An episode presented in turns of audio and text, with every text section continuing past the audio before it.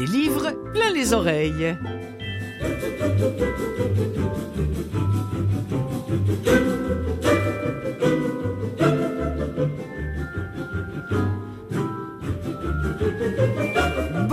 Toutes et à tous, Clotilde Sey en votre compagnie. Euh, Peut-être que vous m'écoutez sur les ondes de CKVL, que vous m'écoutez à Canal M qui produit cette émission, que ce soit à la télévision ou encore sur le net. Peut-être aussi que vous m'écoutez via euh, podcast, que ce soit Apple Podcast ou, d'autres. Euh, Je remercie tout le monde de, bien vouloir faire en sorte que cette émission ben, existe. Alors peut-être qu'elle arrivera jusqu'à vos oreilles. Et parlant d'oreilles, eh bien cette émission-là, si vous ne le savez pas encore, est consacrée au livre audio. Et cette semaine, j'ai décidé de me faire plaisir. Ça va m'arriver à cette émission de faire, parce que vous savez, c'est sûr qu'on n'aime pas tous les auteurs dont je parle, je n'aime pas tous les auteurs dont je parle, je n'aime pas tous les lecteurs dont je parle, mais euh, le but n'est pas de les critiquer hein, dans cette émission-là, le but est de faire savoir que des livres en audio existent. Donc, que je les aime ou pas, peu importe, j'ai beaucoup de plaisir à vous en parler. Mais cette semaine, je vais vous parler d'abord, en première partie, je, vais vous proposer un gros plan. Un gros plan, ça, ça m'arrivera, sur une autrice ou sur un auteur d'ici ou d'ailleurs, dont les livres sont chaque fois synonymes de succès. Et quand, en plus, tous ces livres sont enregistrés en audio, je me dis que c'est l'occasion pour vous de découvrir peut-être des auteurs que vous connaissez moins que des, je sais pas moi, Delphine de Vigan et autres Dominique Fortier, euh, euh, à laquelle je fais souvent référence euh, à l'émission de livres plein les oreilles, mais sur lesquels j'avais envie, moi, d'attirer euh, vos oreilles. Alors aujourd'hui, c'est Melissa d'Acosta que j'ai envie de vous faire un peu mieux connaître via ses romans, dont certains sont d'ailleurs déjà primés et qui attirent des critiques unanimes. Melissa Costa fait d'ores et déjà partie de la cour des grandes, mais euh, la façon d'y arriver, ça, ça a été assez original, je dois dire. Parmi les livres d'elle, dont vous entendrez des extraits, Tout le bleu du ciel, Je revenais des autres, Les douleurs fantômes et La doublure, qui vient de sortir en ce début d'année chez Audiolib. J'en avais d'ailleurs touché euh, un petit mot à cette émission-là il y a quelques semaines. Également, à l'émission des livres plein les oreilles, un article d'humeur, je l'espère, sur l'éradication de la langue française contre l'idéologie anglo-saxonne, ainsi que les dix commandements d'une bonne librairie audio. Mais c'est surtout sur le premier article que je voudrais euh, revenir, où on va entre autres, c'est un journaliste qui a écrit un billet d'humeur sur l'utilisation de, l'anglais un petit peu trop souvent chez nos compatriotes français, et euh, il fait ben, il fait l'apologie et il, euh, il porte au nu ce qu'il appelle la langue d'Emma. J'espère avoir le temps de vous lire ça en première partie. En fin de seconde partie, oh, Daniel Pénac, qui vient de mettre un terme à sa savoureuse série sur les Malocènes. J'avais tellement hâte de vous en parler, mais pas tout de suite. Pour l'instant, Melissa d'Acosta, qui est-elle? Je vous propose des extraits d'une entrevue que ce phénomène de la littérature française a donné à une journaliste de France 2 qui s'appelle Anne-Marie Revol. Dans la famille des auteurs de best-sellers, on demande la discrète, Melissa d'Acosta, celle dont on ne connaît ni le nom ni le visage et qui est devenue en quatre romans l'une des dix auteurs préférées des Français, avec des ouvrages dont les héros sortent toujours victorieux de leurs épreuves. Bonjour Mélissa. Bonjour. Est-ce que le succès vous a changé? Non, je pense pas, euh, pas pour l'instant en tout cas. Il y a les moments de rencontre, de succès, et puis il y a le moment où je suis chez moi, je ferme ma porte et je redeviens celle que j'étais. Et qui est celle que vous êtes? Une jeune femme qui euh, qui vient d'un milieu modeste, je crois qu'il faut pas l'oublier. J'ai très tôt euh, fait du ménage dans des hôtels, fait, fait du service. J'ai travaillé en centre d'appel, et je pense que c'est aussi pour ça que j'écris des choses qui peuvent parler à tout le monde. Parce que je suis capable d'aller capter ce qu'il y a de plus extraordinaire dans tous les milieux sociaux. Vous avez toujours écrit Mélissa? J'ai pas de souvenir de moi sans écriture. À partir du moment où j'ai été capable de formuler des phrases, je rentrais de l'école et j'écrivais des poèmes, des contes que j'illustrais avec des dessins, puis des romans. La plupart sont encore euh, là-haut. Alors dans ce tiroir, il y a mes premiers romans, en tout cas euh, ceux qui ont survécu au temps. Euh, donc par exemple, donc là en, en CM1, a priori, j'ai écrit un nouvel Harry Potter que personne n'a eu la chance de lire pour l'instant. Et puis surtout l'intérêt, c'est que j'étais dans, j'étais l'héroïne, quoi. J'étais la meilleure amie d'Harry Potter. Aviez-vous un jour imaginé vivre de votre plume?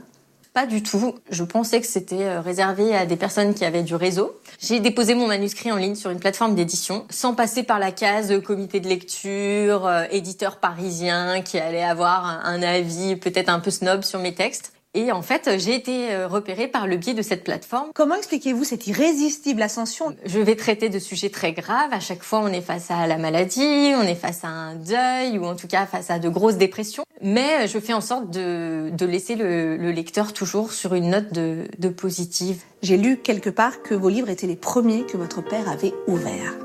Oui, oui, oui, exactement. Et en fait, le plus surprenant, c'est que euh, eh ben, mon père, qui n'avait euh, lu que des très courts formats, s'est mis à dévorer euh, mes pavés. Et la même chose pour ma grand-mère. Donc c'est super chouette. Merci, Mélissa. Merci à vous. Elle est charmante, hein? Oui, c'est comme ça qu'elle a réussi à se frayer un chemin parmi les auteurs et autrices les plus vendus en France, au milieu des, des Lévy, Musso et compagnie. Euh, en, bah c'est ça, c'est un, un, site internet pour les jeunes auteurs qui s'appelle Mon, euh, Mon Book ou Book. En tout cas, c'est n'importe qui peut écrire un livre et le publier comme ça. Pouf, il le donne à tout le monde sur internet et c'est ainsi qu'elle s'est fait repérer. Cette fille qui a fait tous les métiers, euh, y compris ceux peut-être qui peuvent sembler à certains les moins reluisants. Cette fille qui, elle l'a dit elle-même, euh, vient d'une famille euh, pas très riche où, si on comprend bien entre les lignes, eh bien, il fallait, il fallait se battre pour mettre du beurre dans les épinards et même des épinards dans l'assiette. Alors, euh, faire du feel good parce que c'est ce que les critiques lui reprochent beaucoup d'ailleurs dans le domaine dans le milieu littéraire elle est pas mal boudée Melissa d'Acosta. Par contre euh, chez le lectorat euh, on l'adore et, c'est tout à fait justifié. Les critiques disent que bon bah également ça, n'est vulgairement que du que du feel good. Mais c'est un petit peu péjoratif et quand on lui pose la question elle répond Melissa d'Acosta c'est presque vexant pour mes lecteurs Certains me disent que je les ai aidés à se relever et à continuer à vivre après une épreuve. Ce n'est donc pas si léger que ça. Mais ils me disent aussi que je leur fais du bien. Donc, si c'est ça le but du feel good, ça me va, analyse-t-elle.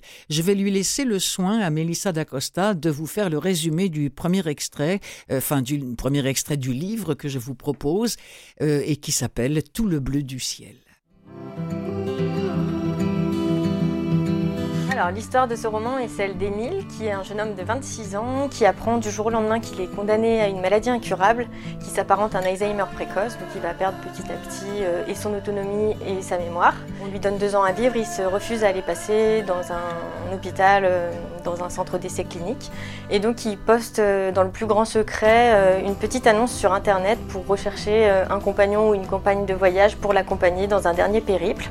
Il achète un camping-car en secret et c'est une jeune femme, une toute petite jeune femme, très maigre, qui semble perdue, très pâle, elle ne parle presque pas, qui répond à son annonce et qui va embarquer avec lui sans poser aucune question et sans que lui ne sache quoi que ce soit sur sa vie, son passé et ce qu'elle cherche à fuir. Il se sent un peu bête et maladroit. Encore pire que lors d'un premier rendez-vous. La voilà devant lui. Elle est frêle, toute menue. Elle a des épaules fines. Il se demande comment elle peut porter un sac à dos si gros. Sous son grand chapeau noir se cache un visage fin, des petits yeux marrons sans éclat, des cheveux châtains clairs emmêlés, ni vraiment lisses, ni vraiment ondulés. Elle doit être belle quand elle le veut, quand elle peigne ses cheveux, quand elle dessine un trait noir sur ses yeux, quand elle ne se noie pas dans des vêtements trop grands et quand elle ne se cache pas dans l'ombre de son chapeau. Mais là, elle a simplement l'air petite petite et un peu terne, un peu négligée. Salut, dit-il, la gorge un peu nouée. Elle lève la tête pour lui répondre. Elle doit à peine faire un mètre cinquante-sept. Elle a raison. Salut. Elle n'ajoute rien de particulier. Il se trouve un peu pris au dépourvu. Il se l'est imaginé autrement le ton de son premier message laissait deviner une fille à l'aise, une fille légère, un peu désinvolte, un peu dingue. Pas cette espèce de petit bout de femme mangé par son chapeau et tellement timide. Il se sent obligé de poursuivre, car il sait qu'elle ne le fera pas. Eh ben, c'est moi. Je suis. Je suis Émile. Elle hoche la tête, esquisse un semblant de fragment de sourire. Moi, Johan. Tu. Tu es là depuis longtemps? Deux heures. Oh, je, savais pas, je suis désolé. C'est rien. On m'a déposé plus tôt que prévu. Elle a une petite voix qui porte très peu. Décidément, elle n'a rien à voir avec la fille du premier message. Tu t'es fait amener en voiture? J'ai fait du stop. Hein? Il ne trouve rien d'autre à ajouter. Elle est là, plantée devant lui avec son énorme sac à dos rouge. Alors il ajoute. On. T'es prête? On y va? Elle hoche la tête. Ils se dirigent tous les deux vers le camping-car. Elle a une démarche lourde et légère à la fois. Lourde car elle semble porter un lourd fardeau. Légère parce qu'elle semble flotter au-dessus du sol. Il lui ouvre la portière. Elle jette à peine un coup d'œil à l'intérieur du véhicule, alors il lui dit quand même euh, Voilà le camping-car, voilà où on vivra.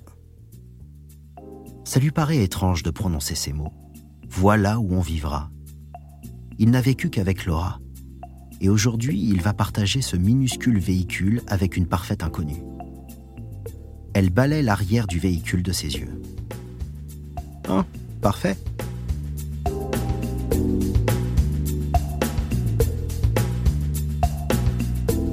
Tout le bleu du ciel, extrait de cette rencontre entre ce, gars et cette fille qui vont partir à l'aventure euh, dans un Westphalia quand même. Hein. C'est pas c'est pas n'importe quel petit camping-car comme c'est dit dans le dans le bouquin. Euh, d'un livre de Melissa d'Acosta à un autre. Là, c'était interprété par Bruno Meyer. Je vous présente maintenant euh, un livre qui était qu'elle a écrit après Tout le bleu du ciel, qui est, son premier roman vraiment publié. Mais ce livre-là, je revenais des autres, euh, par contre, a été enregistré en audio par Audiolib euh, en 2022. Il est sorti euh, exactement l'an dernier. Et je revenais des autres, bien nous présente Ambre qui a 20 ans, qui sort de l'hôpital avec des cicatrices au poignet, si vous voyez ce que je veux dire.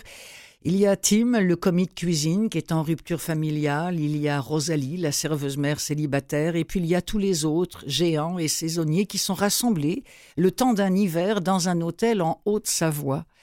Euh, et euh, je revenais des autres. Eh bien voilà, c'est l'histoire de leurs doutes, de leurs peurs, de leurs désirs et de leur renaissance à ce groupe-là. C'est l'histoire en fait d'un nouveau départ. C'est le feuilleton d'un hôtel où vit une bande de saisonniers tous un peu abîmés par la vie c'est le récit de leurs amitiés, leurs doutes, leurs colères, leurs rancœurs et leurs amours aussi. Le roman des autres, ceux qu'on voit laisser, ceux qu'on laisse entrer, qu'on laisse entrer dans sa vie, ceux qui nous détruisent, mais surtout ceux qui nous guérissent. Roman de Mélissa d'Acosta, enregistré par Audiolib et lu ici par Aricia Dubois, extrait. Ce dernier étage était situé sous les toits, dans les combles. Bas de plafond. Quelques poutres apparentes, des murs recouverts de bois, un sol au parquet brut qui grinçait. Une douce chaleur, une odeur de pain, le parfait chalet alpin. Ambre Pilanette pour éviter la collision. Une jeune fille venait de faire irruption devant elle, les yeux rivés sur son téléphone portable. Attention que tu marches, Jessie cria Sylvie. La fille releva les yeux. Des cheveux blonds aux épaules, pas plus de vingt ans. Elle avait l'air renfrognée, visiblement de mauvaise humeur, elle grommela quelque chose qui ressemblait à Foutu réseau. Et Sylvie répliqua, amusée. Qu'est-ce qui t'arrive, Jessie? Comme tous les ans, il n'y a pas de réseau. Il y eut quelques secondes de flottement, le temps pour la jeune fille de ravaler son agacement et de prendre conscience de la présence d'Ambre, immobile et légèrement égarée aux côtés de Sylvie. Son regard s'attarda sur elle quelques secondes, mais Sylvie intervint pour couper court à l'examen. Je te présente Ambre, elle sera avec toi au service. La dénommée Jessie lui adressa un signe du menton sans plus d'enthousiasme. Salut, lâcha-t-elle quand même. La jeune fille n'avait pas un visage sympathique, avec ses petits yeux inquisiteurs et son nez en trompette. L'air presque agacé, elle demanda pour la forme C'est ta première saison? Ma première, ouais. Heureusement, Sylvie intervint, accélérant les présentations. Jessie est ici avec nous pour la troisième année. Vous avez presque le même âge. Je vous ai mise dans la même chambre. Le silence qui suivit pesa davantage encore. Jessie se contenta de hocher la tête. Ambre resta muette. Sylvie conclut rapidement.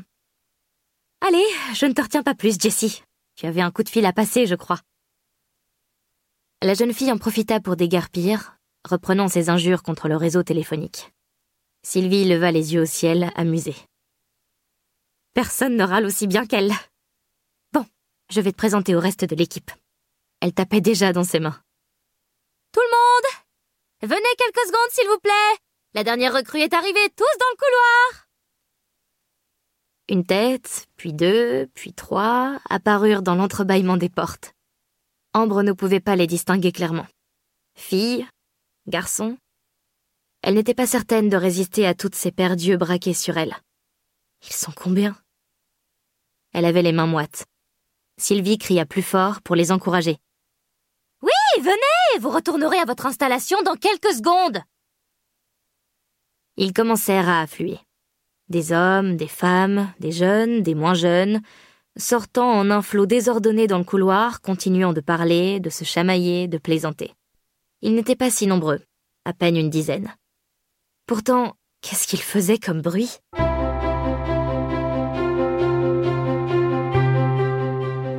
Voilà, elle s'appelle Ambre et elle vient d'arriver dans cet hôtel euh, après bah, ce qui était une, une tentative de suicide. Alors ce groupe-là va former un groupe d'amis soudés, là parmi tous ceux qu'on a rencontrés là dans les couloirs quand elle arrive. Il y en a quelques-uns qui vont rester très soudés. Ils s'appellent Rosalie, Gabriel, Tim, Anton et Ambre.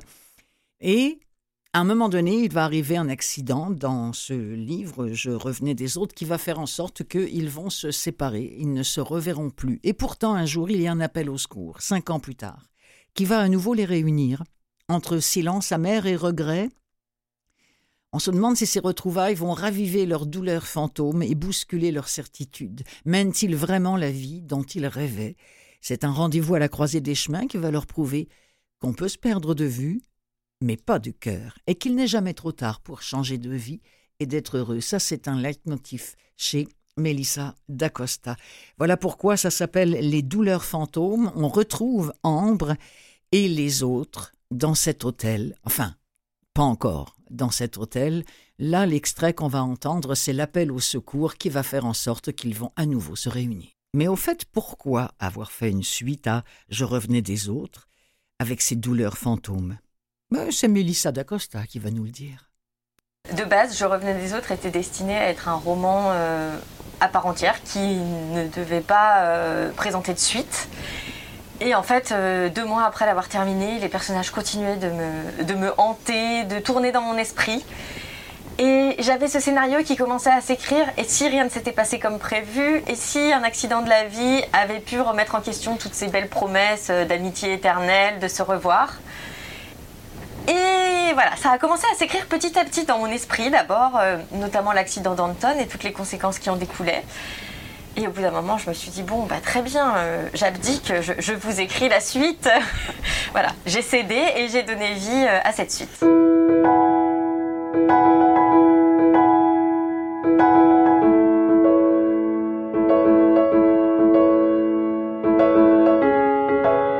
C'est difficile de se séparer de ces personnages. Oui. Euh, d'autant que Je revenais des autres était en réalité dans l'ordre d'écriture mon premier roman. Donc c'était la première fois que je portais des personnages pendant si longtemps.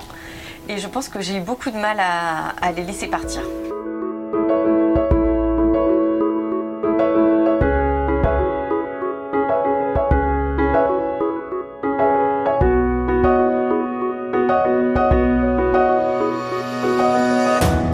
Le téléphone portable se mit à vibrer sur la table de nuit. Ambre se réveilla en sursaut. À côté d'elle, elle sentit Marc remuer et marmonner dans son sommeil. Elle attrapa le téléphone avant que le vibreur ne le réveille totalement. Même pas sept heures. Qui pouvait appeler aussitôt? Ce genre d'appel n'augurait jamais rien de bon. Lorsqu'elle vit le nom qui s'affichait sur l'écran, son inquiétude grandit car cela faisait plus d'un an qu'elle n'avait plus de nouvelles de cette jeune femme dont elle avait été si proche. Rosalie? Elle n'avait pas pu empêcher sa voix de trembler. Ambre, je, suis désolée, je sais qu'il est un peu tôt. Qu'est-ce qui se passe? Elle s'était levée du lit et sortit de la chambre le plus discrètement possible avant de refermer la porte sans bruit. Dans le salon, Le sapin que Marc avait absolument tenu à installer clignotait encore. Rouge, vert et bleu. C'était criard et inutile. Elle le lui avait dit. Je, je voulais pas t'affoler. Il est arrivé quelque chose?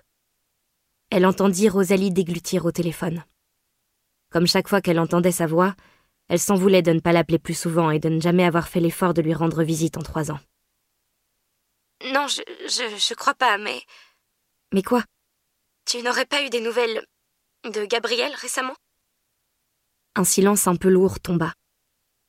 Qu'est-ce qu'il y a, Rosalie? Il est parti? chuchota Ambre très vite. Non. Non, enfin, ça ne fait que quelques jours. Vous vous êtes disputés?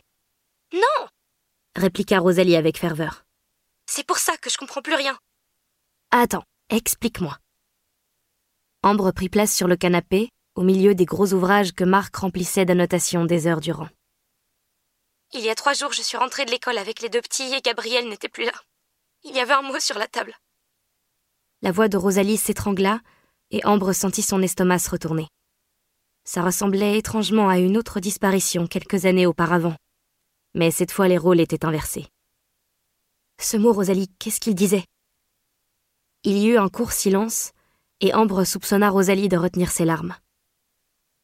Rien. Enfin, pas grand-chose. Qu'il avait dû partir pour régler une affaire, qu'il ne pouvait pas me dire pourquoi ni quand il serait de retour, mais il promettait qu'il allait revenir. Il disait de ne pas m'inquiéter, de ne pas inquiéter inutilement sa famille. Il sera là le plus tôt qu'il pourrait et il embrassait les enfants. Rosalie déglutit de nouveau. Ambre gardait les yeux rivés sur les lumières du sapin qui clignotaient ridiculement. Et ça fait trois jours? Oui. Les enfants, ils demandent des nouvelles et j'essaie d'avoir l'air normal, mais. La voix de Rosalie se brisa. Et reste calme. Je suis sûre que ce n'est rien de grave. Elle se trouvait nulle de prononcer une phrase comme ça. Elle aurait voulu faire plus. Elle devait faire plus. Écoute, Rosalie, j'ai deux semaines de congé pour Noël. Je, peux venir à Arvieux L'endroit qu'elle s'était efforcée d'éviter depuis cinq ans, depuis la fin de cette saison d'hiver où elle avait rencontré Rosalie, Gabriel et les autres. Ça produisait encore un effet étrange sur elle de s'entendre prononcer ce nom. Arvieux.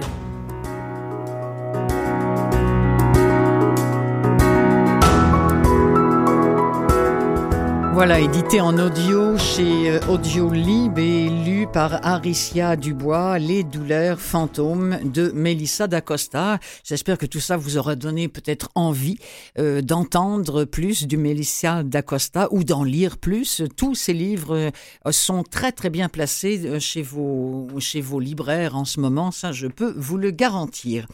Euh, oh oui, un, sujet, un, débat, en tout cas autour de nos tables. Je ne sais pas euh, si c'est le cas autour de la vôtre, mais chez nous, ça arrive souvent sur hmm, cette langue anglaise qui s'immisce un peu trop souvent dans l'hexagone.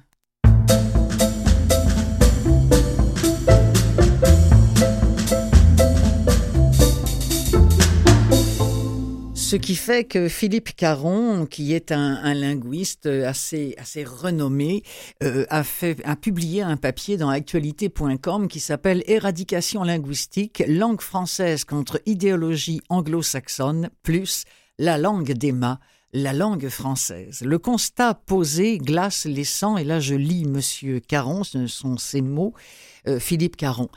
Que ce soit dans l'Hexagone ou dans les autres pays d'Europe ayant le français en partage, Suisse française en tête, il n'est qu'à voir avec quelle jubilation la grande majorité des locuteurs francophones se vautrent dans le marigot du prêt-à-penser anglo-américain, qui est pourtant en passe de dépecer ce qu'ils ont de plus cher, à savoir une langue française qui assurément doit tellement en jeter de sa prestance qu'elle ne mérite, à commencer par le chef de l'État français lui-même, que d'être rangé dans la poubelle de l'histoire. Voilà, des mots qui vont faire bien plaisir à des Québécois qui trouvent eux aussi que ça anglicise un petit peu trop en Europe. Et M. Caron d'ajouter, il faut vraiment avoir fait l'ENA, Sciences Po ou autres grandes écoles pour faire croire au premier kidam venu que sans l'anglo-américain, il n'est qu'un moins que rien, un paria à bouter au banc d'une société où s'il ne se couche pas devant les tenants d'une idéologie qui n'a que faire de son misérable patois, de sa culture franchouillarde et de ses chansons à quatre sous, il n'aura bientôt plus qu'à se terrer pour baragouiner son vernaculaire sous peine d'être mis au pilori sur la place publique. Ça, c'est du français, mesdames et messieurs. Alors, du coup, euh, tiens, voilà une expression très française en ce moment. Il va falloir que j'arrête d'écouter TV5. Voici un hommage à la langue d'Emma, la langue à abattre, écrit Philippe Caron. Hommage à la langue de ma défunte mère, à la langue de cette race de paysans qui avait toujours porté très haut ses belles valeurs morales balayées aujourd'hui par la vague d'un numérique dévastateur. La langue d'Emma, c'est cette langue éblouissante à l'agencement unique dans le paysage linguistique mondial, cet idiome révolutionnaire qui jadis s'est complètement émancipé de la complexité et de la lourdeur latine, bousculant radicalement tous les codes de langue en vigueur à l'époque en s'appuyant sur une syntaxe à la fois simple, logique et directe. La langue d'Emma, c'est cette langue féconde qui a façonné et donné l'anglais tel que nous le connaissons oui, mes amis, et que nos amis québécois mettent judicieusement au service des applications les plus pointues. C'est parti pour la brosse à reluire. C'est cette langue qui est cependant mise en charpie par les décideurs de la sphère économico-financière de l'Europe francophone, avec le précieux renfort de locuteurs à la fois complices et acteurs d'une effroyable pollution langagière, et qui confondent ouverture à l'autre avec le plus lâche aplatissement et avilissement. La langue d'Emma, c'est ce parler pétillant dont l'évolution a été stoppée, stoppée net par l'intrusion des silures, les gros poissons carnassiers appelés aussi poissons-chats, anglo-saxons qui absorbent toutes les possibilités de son champ lexical. La langue d'Emma, c'est cette langue sémillante qui, dans les instances européennes, tenait naguère encore la dragée haute à l'anglo-américain que toute une arrière-garde occulte tentait déjà de mettre en place pour assouvir ses desseins de prédation à l'échelle planétaire. C'est cet idiome qui, aujourd'hui, malgré le Brexit, fait bien pâle figure au sein d'organismes anglomaniaques où un président français en plein déni abandonne sa propre langue avec une désinvolture consommée pour en faire un patois de plus au sein de l'Union européenne. La langue des masses est une des langues d'une confédération helvétique où l'on vante de façon éhontée cohésion sociale et paix des langues. La langue d'Emma, c'est ce langage tout en délicatesse qui ne séduira plus les visiteurs francophones de passage désormais accueillis comme des hôtes indésirables à Nice, Genève, Bruxelles, Paris ou Lausanne, et qui s'en retournent chez eux, humiliés et choqués c'est cette langue qui savait prendre le contre-pied d'une idéologie anglo-saxonne dévoreuse d'humanité. Qu'en restera-t-il une fois que le credo du tout à l'anglais aura eu raison d'elle?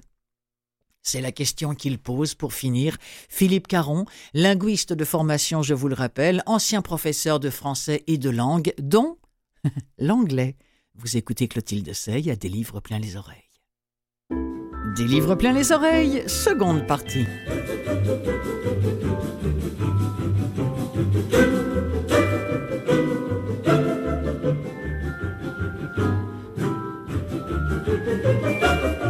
J'ai pour vous, dans cette seconde partie, un superbe livre québécois devenu, euh, semble-t-il, aussi un superbe film. Je l'espère, moi je ne l'ai pas encore vu, mais j'ai lu des critiques qui sont absolument excellentes. Je veux parler du Plongeur, auteur Stéphane Larue, réalisateur du film Francis Leclerc et lecteur du livre audio Danny Boudreau. C'est édité par le studio Bulldog.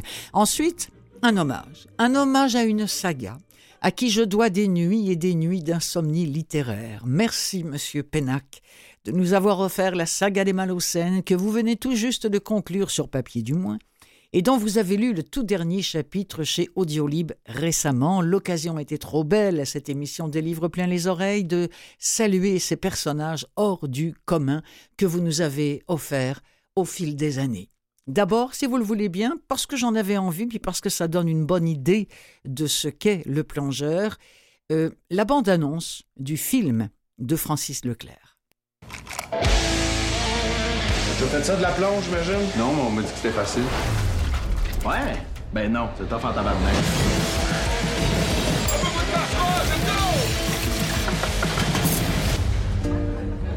Bienvenue à la trattoria. Pas loin, je demande à qui c'est putain! Hey, je te parle! Allez, qu'est-ce qui se passe avec la 31? Tout est à votre goût. Si quelqu'un m'avait dit dans ce temps-là que j'allais travailler dans un resto fancy, je l'aurais pas cru. En fait, si quelqu'un m'avait dit que j'allais juste faire quelque chose de ma vie, je l'aurais pas cru. On voulait juste te dire que ben qu'on est bien fiers de toi, ta mère et moi. Que j'ai vraiment besoin de cash.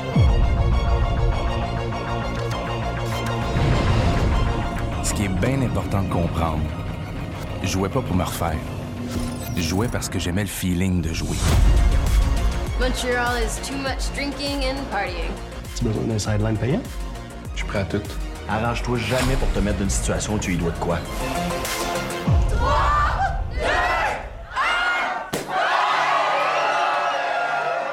À quelque part, ça faisait mon affaire de pas avoir le temps de penser à mes histoires. Même si j'étais pas certain d'être à bonne place. Je savais que c'était mieux d'être là que dans le fond d'une taverne louche devant une machine. T'es un bon Jack, toi. T'as soit t'as une asti de belle année. Je me suis dit que j'allais essayer de rester le plus longtemps possible. Jusqu'à ce que je sois plus capable de tenir. Les gens sont pauvres. Tu peux plus me mentir, man! T'es busté, Colis! Je sais pas qu'est-ce qui se passe, man. T'es là, tu fais le petit gars pis tout, puis moi, je te crois. Je vais survivre. La job, ça m'aide à reprendre le dessus. J'ai les idées plus claires. C'est tellement pathétique. Je suis bien content d'avoir trouvé une job ici. Les amis, tu vas t'en faire dans ce milieu-là. Tu vas voir, tu garderas jamais longtemps. Profite-en quand ça passe parce qu'on change vite de job. Clairement une des plus belles passes de ma vie. Puis un moment donné, ça a juste arrêté de marcher.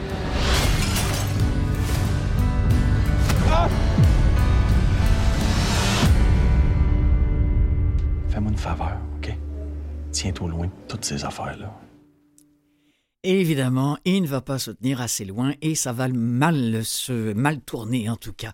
Nous sommes à Montréal au début de l'hiver 2002. Je rappelle que nous parlons euh, du Plongeur, le livre devenu film. Le narrateur n'a pas 20 ans. Il aime Lovecraft, le métal, les comic books et la science-fiction.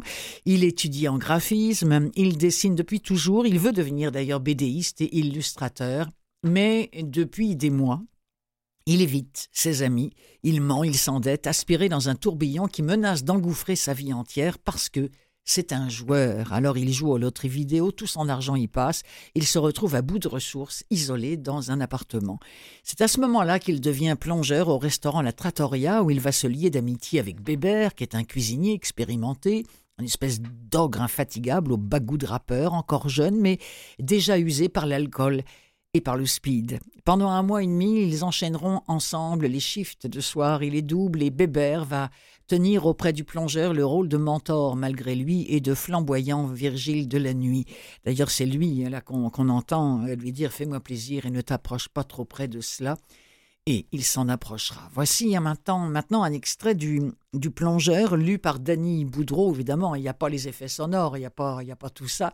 Mais là encore, ça va vous donner une bonne idée de ce qu'est ce jeune-là, alors qu'il rencontre un de ses meilleurs amis à qui il n'a pas donné aucune nouvelle depuis des années et forcément qui s'inquiète.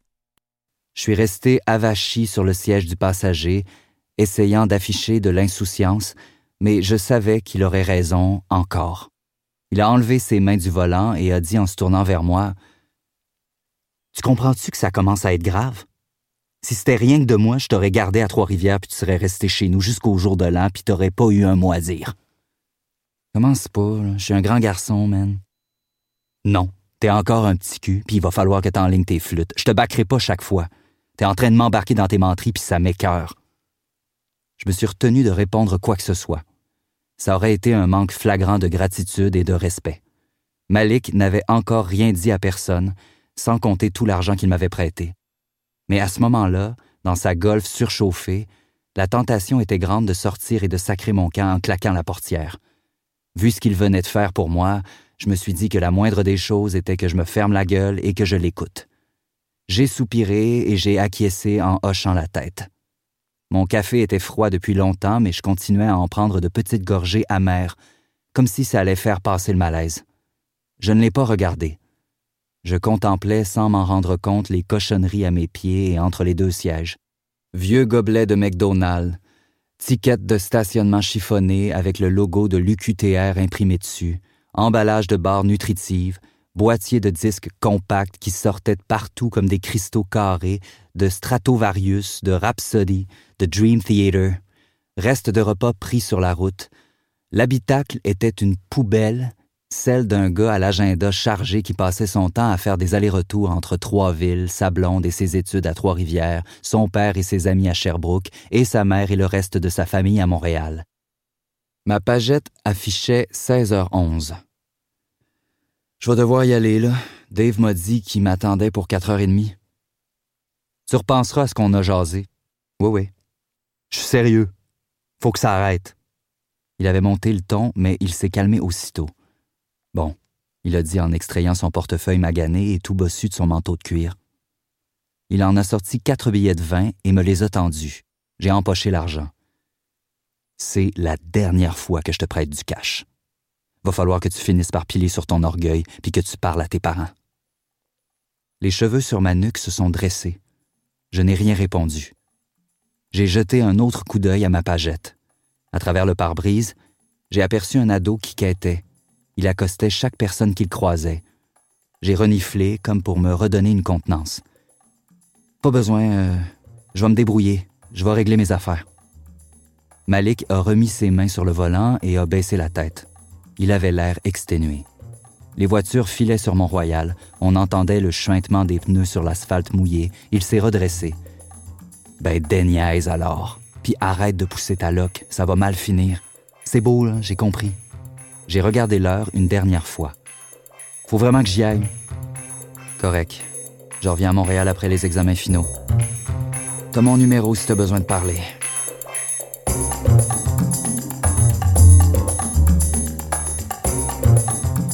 Et il s'est déniaisé finalement, il est rentré comme plongeur dans ce restaurant. Ça, c'était ce que je vous racontais un petit peu plus tôt, le restaurant qui s'appelle la Trattoria. Donc le plongeur, en ce moment, du moins au moment où j'enregistre cette émission, euh, qui se retrouve sur nos écrans québécois et euh, que je vais m'empresser d'aller aller voir. Tiens, ce soir, ce serait une bonne idée, ça.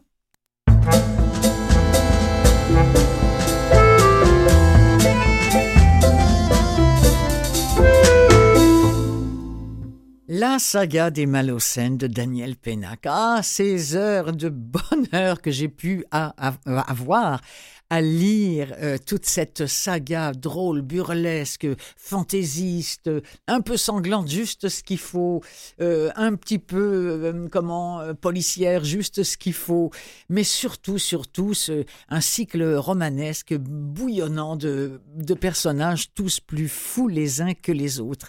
La, la saga Malocène de Daniel Pennac, on se demande toujours comment ça naît une saga comme ça. Eh bien, il raconte que dans les années 70, il était en panne de création. Euh, Pénac, hein, qui écrit depuis l'âge de, 14 ans, qui a notamment euh, publié un pamphlet sur le service militaire. Euh, et il, écrit dans un style qu'on dit à l'agence Giono, mais en tout cas peu importe. Et toujours, toujours, toujours, c'est refusé par les éditeurs. En tout, il y en a 17 qui refusent ses écrits dans les années 70. Là, il se dit, bon, bah, ça y est, moi, ma carrière est foutue, ils veulent plus de moi. Il s'en va pour le Brésil, où il rencontre Jean-Bernard Pouy, qui lui confie ses 15 livres préférés de la série noire. Et Pénac se, se jette là-dedans, se jette là-dedans, et c'est un véritable ravissement. Il s'est dit, ah oui, si on pouvait écrire comme ça, alors ça m'allait.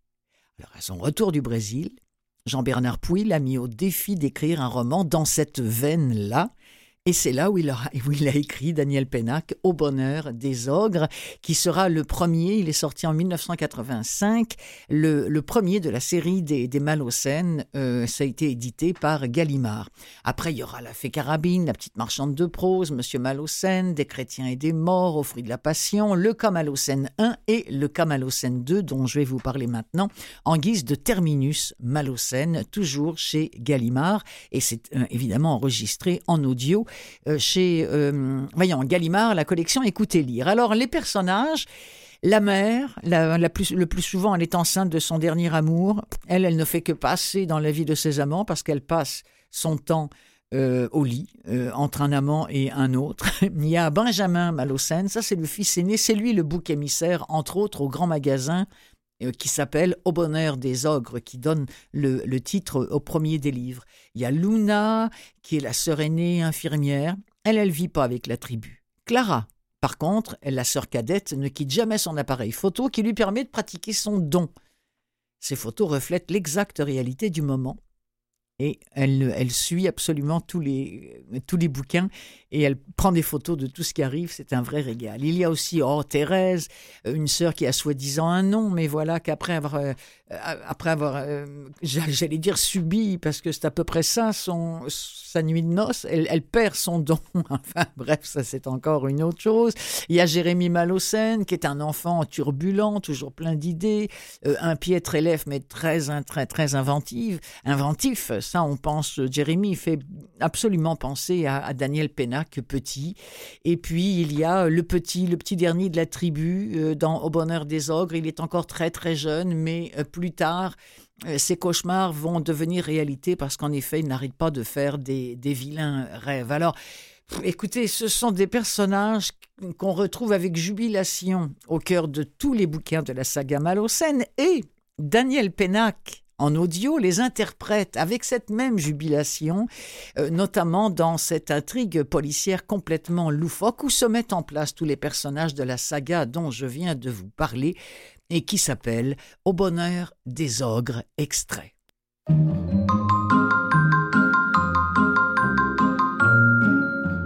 Nous sommes un 24 décembre, il est 16h15, le magasin est bourré.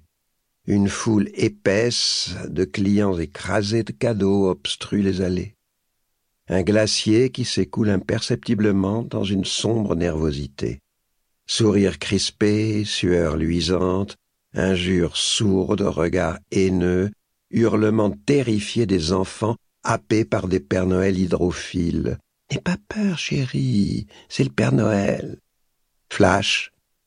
En fait, le Père Noël, J'en vois un, moi, gigantesque et translucide, qui dresse au-dessus de cette cueille figée sa formidable silhouette d'anthropophage. Il a une bouche cerise, il a une barbe blanche, il a un bon sourire, des jambes d'enfant lui sortent par les commissures des lèvres. C'est le dernier dessin du petit, hier, à l'école. Gueule de la maîtresse. Toi est normal de dessiner un Père Noël pareil? Un enfant de cet âge? Et le Père Noël, j'ai répondu. Vous le trouvez tout à fait normal, lui? J'ai pris le petit dans mes bras, il était bouillant de fièvre. Il avait si chaud que ses lunettes en étaient embuées. Ça le faisait loucher encore davantage. Monsieur Malocène est demandé au bureau des réclamations. Monsieur Malocène a entendu, bordel. Il est même au pied de l'escalator central. Il s'y serait déjà engagé s'il n'était cloué sur place par la gueule noire d'un canon rayé. Parce que c'est moi qu'il vise, le salaud, pas d'erreur possible. La tourelle a tourné sur son axe, s'est immobilisée dans ma direction, puis le canon a levé le nez jusqu'à me fixer entre les deux yeux. Tourelle et canon appartiennent à un char AMX-30, télécommandé par un vieillard d'un mètre quarante, qui manipule l'engin à distance en poussant des petits gloussements émerveillés. C'est un des innombrables petits vieux de Théo, réellement très petit, absolument vieux, repérable à cette blouse grise dont Théo les affuble pour ne pas les perdre de vue. Pour la dernière fois, grand-père, remettez ce jouet à sa place. La vendeuse gronde avec lassitude derrière le rayon des jouets. Elle a la gentille tête d'un écureuil qui aurait conservé ses noisettes dans les joues. Le vieillard crachote un refus d'enfant, son pouce sur le bouton de la mise à feu. Je claque un garde à vous impeccable et je dis La MX-30 est dépassée, mon colonel. Bon pour la ferraille ou l'Amérique latine. Le petit vieux jette un regard désolé sur son joujou, puis d'un geste résigné me fait signe de passer.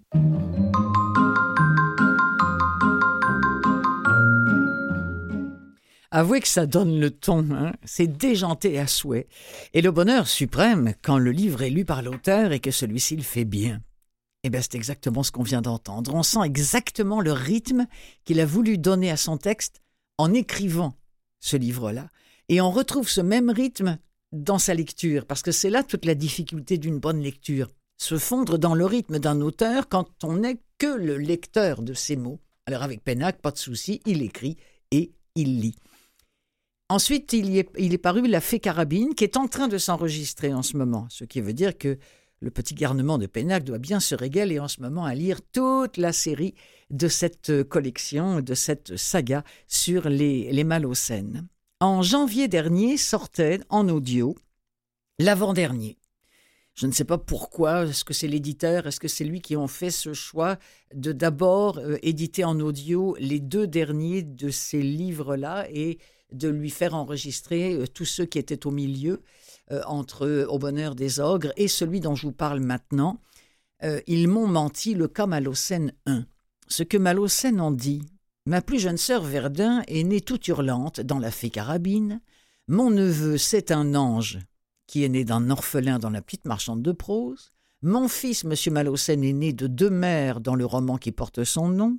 Ma nièce, Marakura, est née de deux pères dans Au fruit de la passion. Les voici adultes, dans un monde on ne peut plus explosif, où ça mitraille à tout va, où l'on kidnappe l'affairiste Georges Lapieta, où police et justice marchent la main dans la main sans perdre une occasion de se faire des croche-pieds, où la reine Zabo, éditrice avisée, règne sur un cheptel d'écrivains addicts à la vérité vraie, quand tout le monde ment à tout le monde.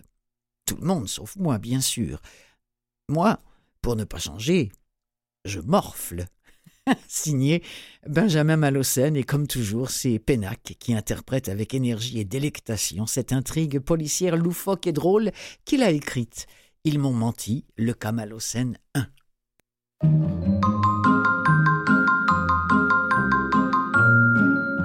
Il était capable de vous obliger à serrer sa main une deuxième fois, connu pour. Et si la deuxième fois ne suffisait pas, il vous claquait la bise publiquement, musicalement, ce qui laissait sur votre joue une petite flaque sensible aux objectifs, comme un argenté d'escargot. Discrétion dans la remise du chèque, mais franchise dans le regard. Pas d'arrière-pensée entre nous. Cinq bons gars, tout à fait au courant des règles du jeu, et qui seront sans doute amenés à retravailler ensemble. Si, si, vous verrez. Ah, autre chose. Leur laisser un souvenir olfactif. Qu'ils retournent à leurs affaires nimbés du parfum de son aftershave. Pas de serrage de paluche alors, une bonne accolade plutôt, un abrasso à la brésilienne, un pense contre pense et dos claqué et leurs quatre costards bons à brûler. Tuc, tu me trouves l'aftershave le plus. le plus inoubliable, dans le genre sirop, sucré, le plus vulgaire, tenace, dans la vulgarité. Je t'ai bien élevé. Tu sais ce qu'ils entendent par là, leur conception de la vulgarité. Ben voilà, tu m'en remplis la baignoire. Des semaines de préparation. Et maintenant, un petit café supplémentaire. Georges, arrête avec le café, tu ferais mieux d'y aller vraiment. Et soulage-toi avant de partir, c'est plus prudent. Ariane, je te jure qu'il n'y a pas le feu. Ils ont le temps. Quand t'as pissé, je le ferai en rentrant, ce sera bien meilleur.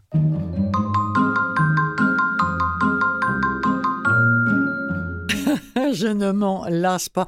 Je m'aperçois que vous devez être complètement perdu si vous connaissez pas les, les avec, euh, avec euh, tous ces personnages-là. Mais vous savez quoi? On s'en fout. Parce que il faut vous en délecter de cette saga, personnage ou pas, parce que vous vous y retrouverez toujours, et même si ce n'était pas le cas, peu importe, parce que vous allez vous régaler, parce qu'ils sont vivants, improbables, mais drôles et inattendus, ces personnages-là. D'ailleurs, un jour, on a demandé à Pénac qui étaient les Malocènes? Est-ce que c'est un ensemble de tout ce qu'il est lui ou des personnages qu'il a créés de toutes pièces dans son imaginaire? Voici sa réponse. Très souvent, ce sont des amis des transpositions plus ou moins vagues, plus ou moins euh, d'amis. Euh, Loussat Casamance, par exemple, qui est un, copain sénégalais de Malocène, spécialiste de littérature chinoise, était mon éditeur Robert Soula, euh, donc j'avais juste inversé les, syllabes. Euh, Stojilkovic, le joueur d'échecs, gardien de nuit dans Au bonheur des ogres, était un poète, un ami poète croate qui s'appelait Dinko Stambak et dont j'avais fait un, serbe pour, pour le taquiner. Euh, Clara, la petite sœur qui prend des photos, c'était une de mes élèves qui nous servait, qui venait à la maison jouer les babysitters quand ma femme et moi avons fait notre fille. Je crois en fait que si je devais euh, en faire la, liste exhaustive, je m'apercevrais que leur caractéristique à tous, c'est qu'ils ont tous quelque chose de romanesque, quelque chose qui lutte contre euh, ce que la réalité peut avoir de contraint, de pénible, de normatif, de et tous à peu près, c'est vrai. Ils existent dans la vie. Hmm, et ils existent dans ces livres et on les adore, cette impayable petite bande de frères et sœurs de Benjamin, ceux ceux-là même qui jouaient dans, dans, dans le drame euh, de, euh, précédent, qui était Malocène numéro 1, euh, Ils m'ont tous menti, ben, on va les retrouver dans le tout dernier, euh, cette, tribu malocène. On va retrouver également euh, la reine Zabo, toujours impériale, divers policiers au flair plus ou moins sûr, euh, la justice à la main de fer, incarnée par Verdun Malocène, qui est devenu juge d'instruction. Qu'est-ce qu'il va y avoir aussi? Un écrivain d'autofiction qui est détenteur de secrets particulièrement inflammables. Et surtout, un personnage qui va prendre dans cette ultime aventure des Malocènes, une place centrale, c'est le mystérieux et terrible Pépère, incarnation du mal d'autant plus redoutable qu'on ne peut s'empêcher de l'admirer et même, c'est triste à dire, de l'aimer. C'est d'ailleurs lui qui s'exprime dans ce dernier opus de la saga Malocène qui s'appelle Terminus Malocène. Avec ce sourire de tous ses yeux, cette voix douce, cette vieille main qu'il pose sur ta tête et qu'il retire en te caressant l'oreille, on sent le froid de la chevalière. Pareil pour les pompes bien cirées. Tu te regardes dedans, c'est net. C'est ta conscience. Ça en installe. T'arrives, on voit tout de suite que tu te respectes et que tu respectes les autres. C'est comme pour les chiottes. Cette propreté-là aussi, il y tient. Énormément. Tu sais, dans les toilettes, la petite phrase qu'on trouve quelquefois, on est prié de laisser ces lieux aussi propres qu'on veut les trouver en arrivant. Des trucs du genre. Dans le rad d'Albert, dans les chiottes de l'oncle Albert, elle y était cette phrase, tu te souviens? Ah bah tout le monde s'en souvient forcément. C'était écrit gros comme ça. Tu sais ce qu'elle veut dire? On en apprend chaque fois un peu plus avec Pépère. Pourtant on n'a pas l'impression d'apprendre. Il fait réfléchir, quoi. On avance en réflexion un peu plus loin chaque jour. Elle veut dire qu'on pense vraiment aux autres. C'est vrai. Celui qui pisse sur la lunette, lui, il pense pas aux autres. Non. Il pense qu'à se vider. Et tant pis pour le suivant ou la suivante. C'est encore plus dégueulasse quand c'est une suivante. C'est vrai aussi, ça. Faut pas faire ça, Kébir. Non. Sans parler de l'odeur. Il y a toujours quelque chose à dire de plus. Parce que quand ça stagne, tu vois, l'odeur, elle n'est pas seulement pour le suivant, elle est pour tout le monde. Et tout le temps. Non? Si, si.